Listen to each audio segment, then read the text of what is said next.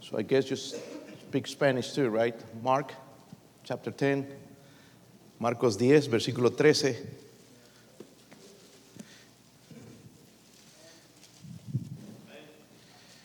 Del 13 al 16, hermanos, eh, sola, yo leo el 13, ustedes el 14, así todos juntos leemos después, eh, después en el versículo 16. ¿Sí lo tienen, hermanos? Dice ahí, les presentaban niños para que los tocase y los discípulos reprendían a los que los presentaban.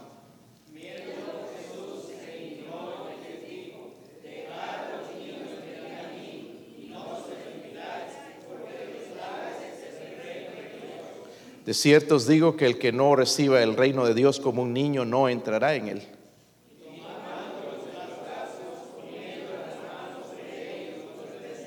Otra vez, hermanos. Y tomándolos en los brazos, poniendo las manos sobre ellos, los bendecía. Padre, usted es bueno, Dios mío, ayúdenos, Señor, en esta noche. Ayuda a su siervo, Señor, a predicar el mensaje, eh, Señor, con verdad, con poder del Espíritu Santo, Señor, a aplicarlo a la necesidad, Señor, de esta iglesia especialmente de estos niños. Señor, gracias por ellos. Qué bendición son en nuestra iglesia, Señor. Qué privilegio tenemos, Dios mío. Ayúdanos a verlos con los ojos, Señor, que usted los ve, Dios mío. Se lo pido, se lo ruego en el nombre de Jesucristo. Amén. Pueden sentarse, hermanos. Ayer ah, con mi familia vimos una película de Navidad, una película cristiana. Y hay una niña ahí, hermanos, de cinco años, que es la actriz principal y bien lista ahí en la película y todo, bien dulce, pero cae con neumonía, cae en el hospital, bien enferma, bien enferma de neumonía, y ah, justo para la Navidad. Entonces está esta niña ahí y mientras está en el hospital, ella le enseña a la gente, ella escapaba de su cama, se sacaba los, los, las conexiones, la, la intravenosa y todo lo que le conectaban y se iba cuarto por cuarto a ver a la gente en un cierto momento llegó un preso y, se acercó al preso y también amistad con ese preso. Cuando su papá le decía, no, no, no hables de ese hombre, puede ser peligroso. Y la niña insistió, insistió y, y bueno, casi llegando al, día de Navidad se iba poniendo peor, peor, peor. Y ahí estaba el preso eh, necesitado un riñón, si no le hacían trasplante un riñón se moría.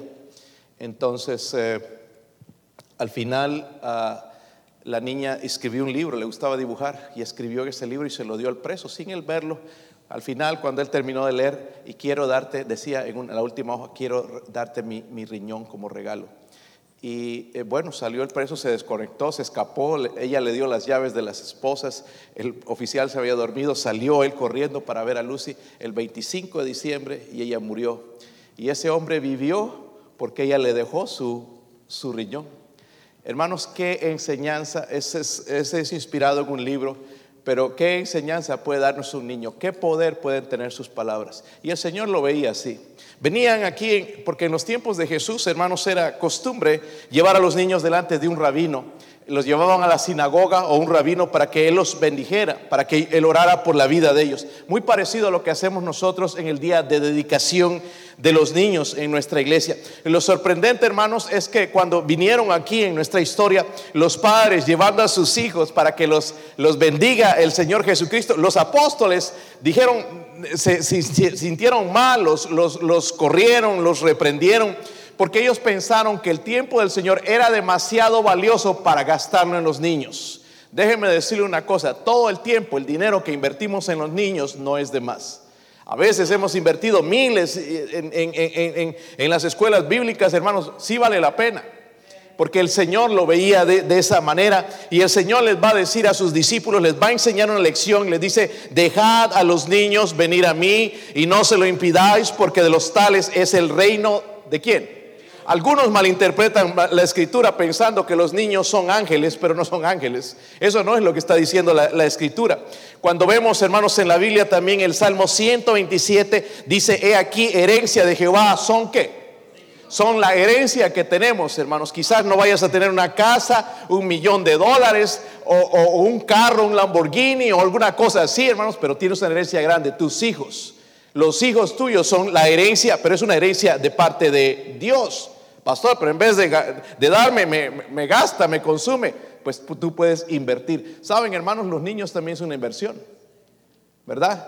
Y nosotros ahí, que no queremos gastar en nuestros hijos, y es una inversión, hermanos, para el futuro. Si son herencia, debemos invertir en ello. La Biblia dice cosa, eh, eh, cosa de estima el fruto del vientre. Saben, en otras palabras, lo que Dios está diciendo, que ellos tienen un valor incalculable. Amén. Un valor incalculable. Eh, debemos apreciar. Sí, hermanos, a veces se ponen chillones, molestones, gritones, quejones. Y la verdad, hermanos, es que no pueden aportar dinero a la iglesia. Hay iglesias, hermanos, que no quieren tener ministerio de buses porque es gasto. Yo no lo considero gasto, lo considero una inversión. Y si creemos todo eso, hermanos, nuestros hijos entonces son una bendición. ¿Cuántos lo creen? Son una bendición. Todos estos niños que están aquí son una bendición. Una bendición de Dios. Pero veo, hermanos, aquí en el pasaje que leemos, hay unas lecciones que el Señor nos quiere enseñar en realidad para para sus discípulos y para nosotros también, obviamente. Primeramente, hermano, nos enseña la lección, eh, la enseñanza acerca del servicio, acerca del servicio. ¿Sabe, hermanos? Nuestro deber como cristianos es evangelizar a los niños. El hermano, ah, ya me confundió mi esposa, Games o Games, ¿qué es? Games, no es Games, ¿verdad? Es Games me envía fotos, hermanos, toda esta semana de cómo está creciendo la iglesia. Pero ¿sabe qué? Son clubes de niños. Se empieza una iglesia con clubes de niños, porque los niños vienen, los adultos no quieren venir, no tienen tiempo, pero los niños vienen. Y al alcanzar al niño, ya entrenarlo, disipularlo, en algún momento van a venir los padres. Eso abre la puerta para el Evangelio, llevar, llevar el Evangelio a los padres. So, nunca tomemos, eh, hermanos, de, de, más todo esto de la escuela bíblica, pero tanto gasto y tanto dinero, ¿por qué no hacen así? Vale la pena invertir. Tenemos que evangelizar a los niños. Amén. Tenemos que evangelizarlos. Lastimosamente este año tuvimos que cancelar, pero si el Señor nos da vida, el próximo año queremos hacerlo y queremos hacerlo mejor. Queremos alcanzar, llenar este lugar con niños, predicarles el Evangelio y que sean salvos algunos. Si no regresan jamás, bueno, está bien, pero quizás regresan pero sí van a ir al cielo. Van a ir al cielo. El Señor nos enseña a servir a los niños. A veces los tenemos de esclavos, ¿verdad? Niños, los zapatos. Pero nosotros, hermanos, tenemos que también enseñarles, sí, el servicio a ellos, pero nosotros tenemos que servirles llevando el, el Evangelio. Debemos educarlos, ¿está bien? ¿Está bien eso, hermanos? No los van a educar en la escuela. En la escuela los van a educar mal. Nosotros tenemos que educarlos en la casa. Es por eso, hermanos, que a mí me gusta, hermanos, en la iglesia alcanzar almas para Cristo, traer gente nueva, gente que no conoce. Porque cuando te traes gente de otras iglesias, hermanos, están quejándose, que aquí la música no me gusta, que aquí no me gusta la predicación, que allá hacían así, que se quejan, pero cuando tú los ganas, tú los entrenas, se quedan, ¿verdad? Y crecen espiritualmente y, empiezan a amar su, iglesia. Pero nosotros debemos educarlos. La Biblia dice en Efesios 6:4, y vosotros padres no provoquéis a ir a vuestros hijos, sino criarlos en disciplina y amonestación del Señor. Dice criarlos en disciplina y amonestación del Señor. Donde deben aprender la palabra de Dios es nuestra casa. ¿Verdad? Es que ahí en la iglesia no les enseñan Biblia. Aquí hacemos lo que podemos. No somos perfectos. Nuestros maestros de escuela dominical no son perfectos. Pero usted en la, en la, casa le puede enseñar la escritura. Porque usted conoce a sus hijos, ¿verdad? Sí los conocen, hermanos. Los conocen bien. Usted sabe dónde ir si has leído la Biblia. Dónde ir y enseñar, exhortar con la palabra de Dios. Eso es lo que la Biblia nos está diciendo. Amonestación del Señor. La palabra amonestación también tiene otro significado es como animar, no desanimarlos. Oh, hijo, tú qué tonto eres, o qué malo eres. Saben, ah, es bien difícil con varios hijos en la, escuela el animarlos, porque a veces uno tiene buenas notas, otro no. Es difícil animarlos, pero nuestro deber es animarlos. Animarlos cuando participan en los juegos, en actividades. Yo creo, hermanos, como padres, y yo felicito a los padres que tienen tiempo para ir a ver a sus hijos. Porque los hijos aprecian eso y un día van a recordar, mi padre siempre estuvo ahí, estuvo a mi lado. No, que es que, es muy caro, que aquí es una inversión, ¿verdad? Es una inversión. Yo sé, nos cuesta caro. El otro día que fuimos a un partido, pero nuestros hijos saben que estamos ahí. Si no puedo, en realidad no, no voy a ir. Pero si puedo, hermanos, si, si, tengo las fuerzas de ir, lo voy a hacer. ¿Por qué? Porque esto el Señor me está mandando en amonestación del Señor. O sea, es animarlos a que sigan adelante. Y, si la, riegan, hermano, animarlos. Porque nosotros somos buenos para hacerlos tirar la toalla. Oh, tú, mira, te fallaste el gol ahí enfrente de la... Todo lo, lo, lo bueno no lo contaron, pero sí la falla. Y eso vemos a veces en ellos. Porque sí fallan, ¿verdad, niños? ¿Se cometen errores a veces? No, son, como sus papás, sí cometen errores.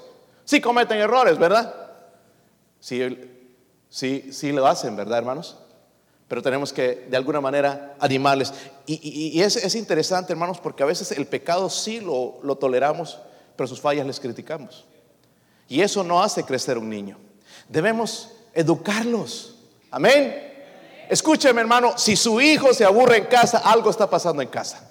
No seas un papá aguafiestas, aburrido, ¿ok? Que nada más prendido en el teléfono, en el televisor. Toma tiempo con tus hijos. Cada noche ahí en mi cuarto, yo a veces no sé ni dónde acostarme, ahí están mis hijos todos, todos en la cama y debo comprar una cama más grande.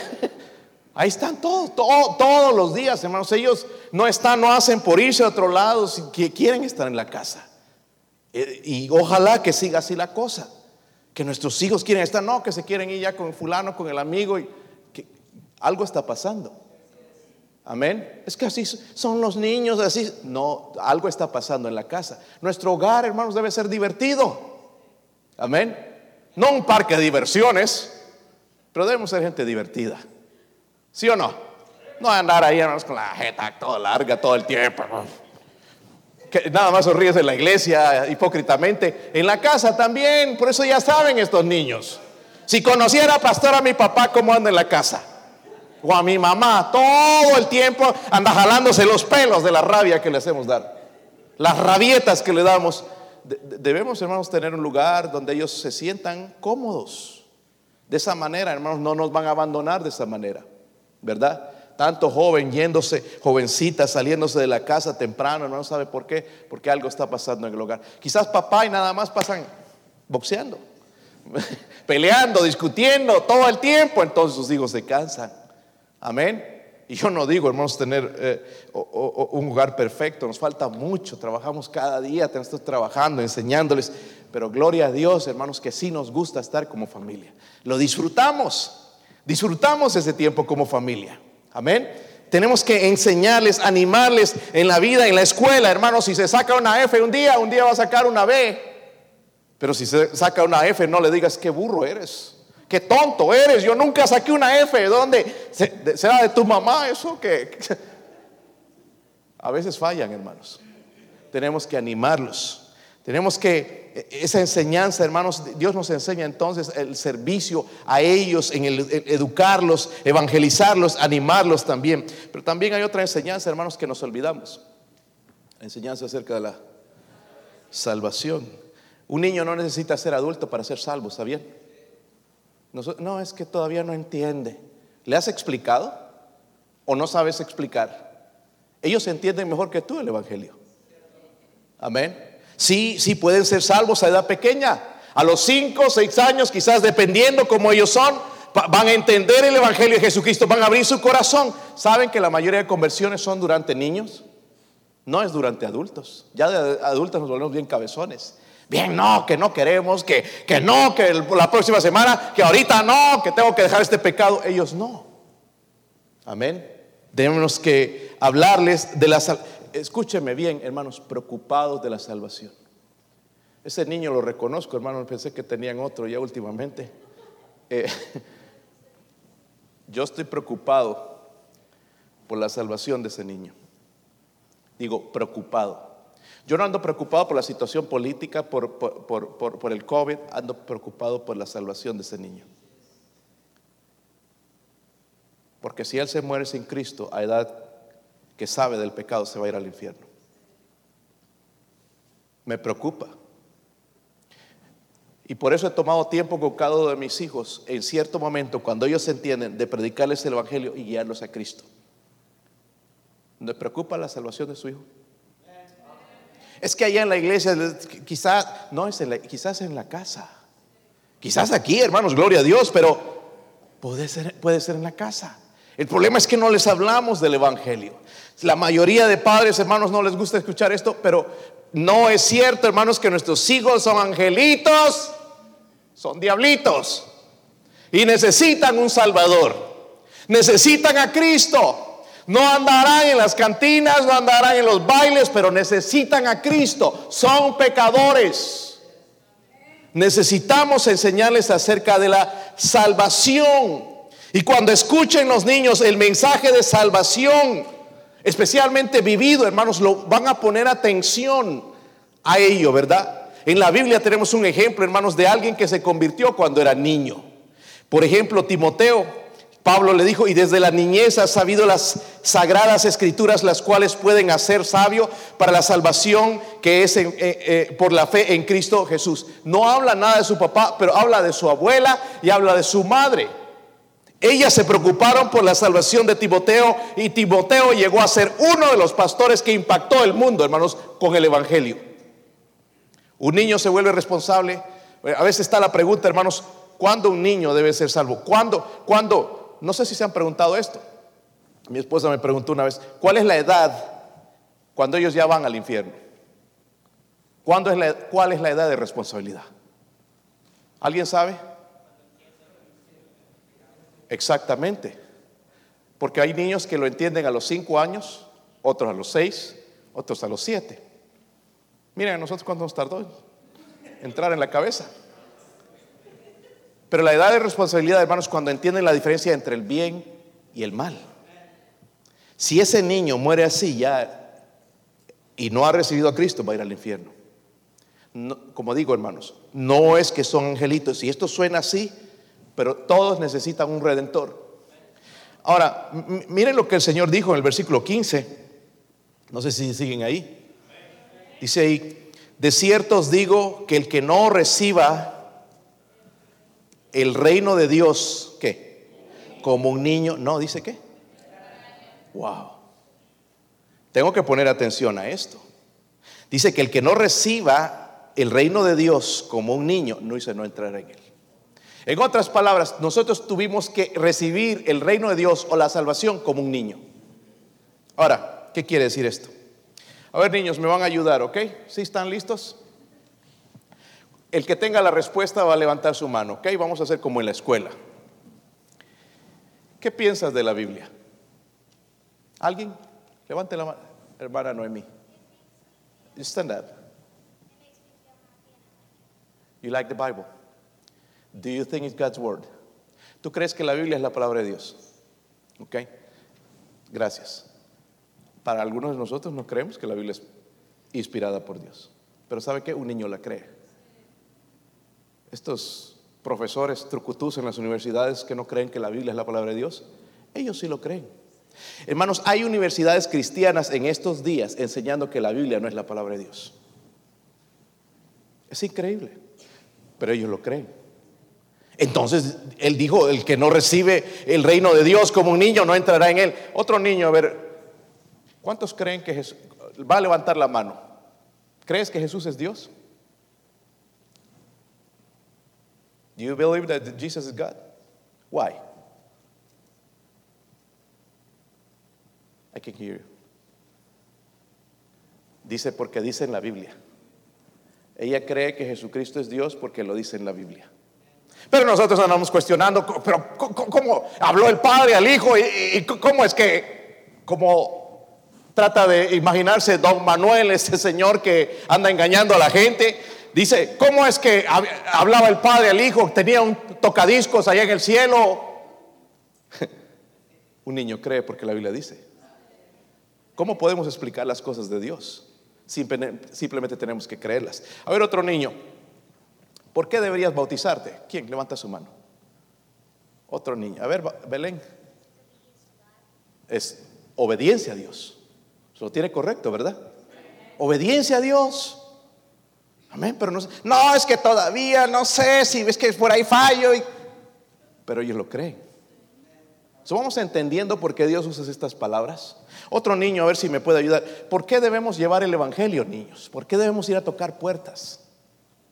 A otra niño, a ver, a ver tú, Anthony. What? Para ganar las almas. ¿Qué más creen? ¿Por qué debemos ir a tocar puertas y llevar el Evangelio de Jesucristo?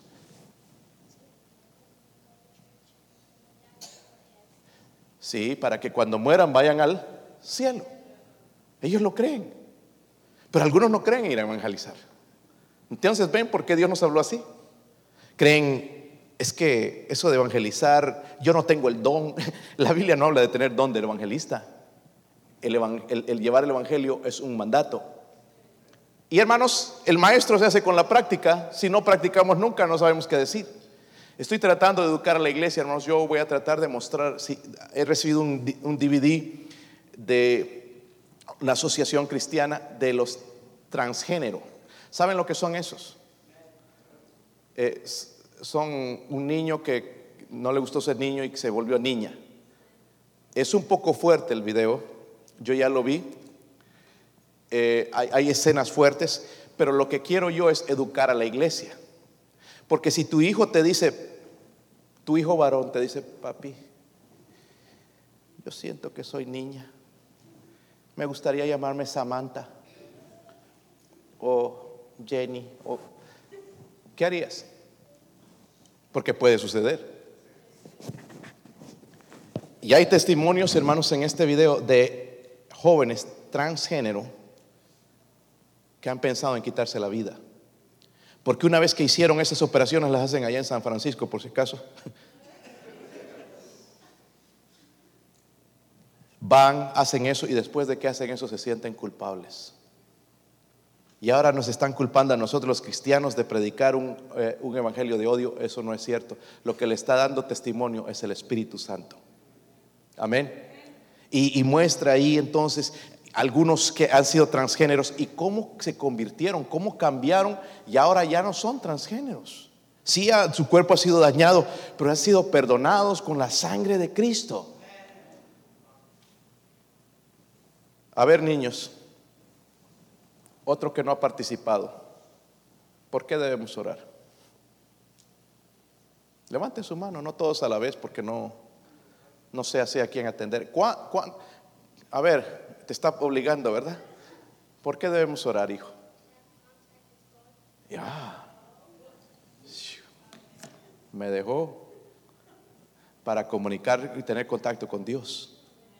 Sí, sí, entienden, hermanos, cuando el Señor usó estas palabras, porque podríamos pensar, ¿qué, voy a aprender de un niño? Podemos aprender mucho. Y ahorita les voy a explicar entonces. Otro, otro niño que me ayude con esta, a ver. ¿Por qué crees que se debe venir a la iglesia? A ver quién, levante la mano. Alto, alto. A ver, hija, ¿por qué crees que se debe? Es la casa de Dios, ¿verdad? Debo venir fielmente a la casa de Dios, no quedarme en la casa. Un niño lo entiende, los grandes no lo entienden. Es la casa de Dios, voy a adorar, voy a crecer espiritualmente. Y cuando Cristo usó esas palabras, de cierto digo que el que no recibe el reino de Dios como un niño no entrará en él. Saben, lo que vimos ahorita, no sé si se dieron cuenta, en los niños, lo que el Señor nos está diciendo que tengamos de ellos, su ejemplo es, es que son confiados, son humildes y son dependientes de Dios. No, no, no, es que yo puedo. Ellos no, ellos saben que dependen de alguien. Saben, ellos saben que dependen de ustedes. No pueden hacer nada sin ustedes pero saben que dependen de Dios.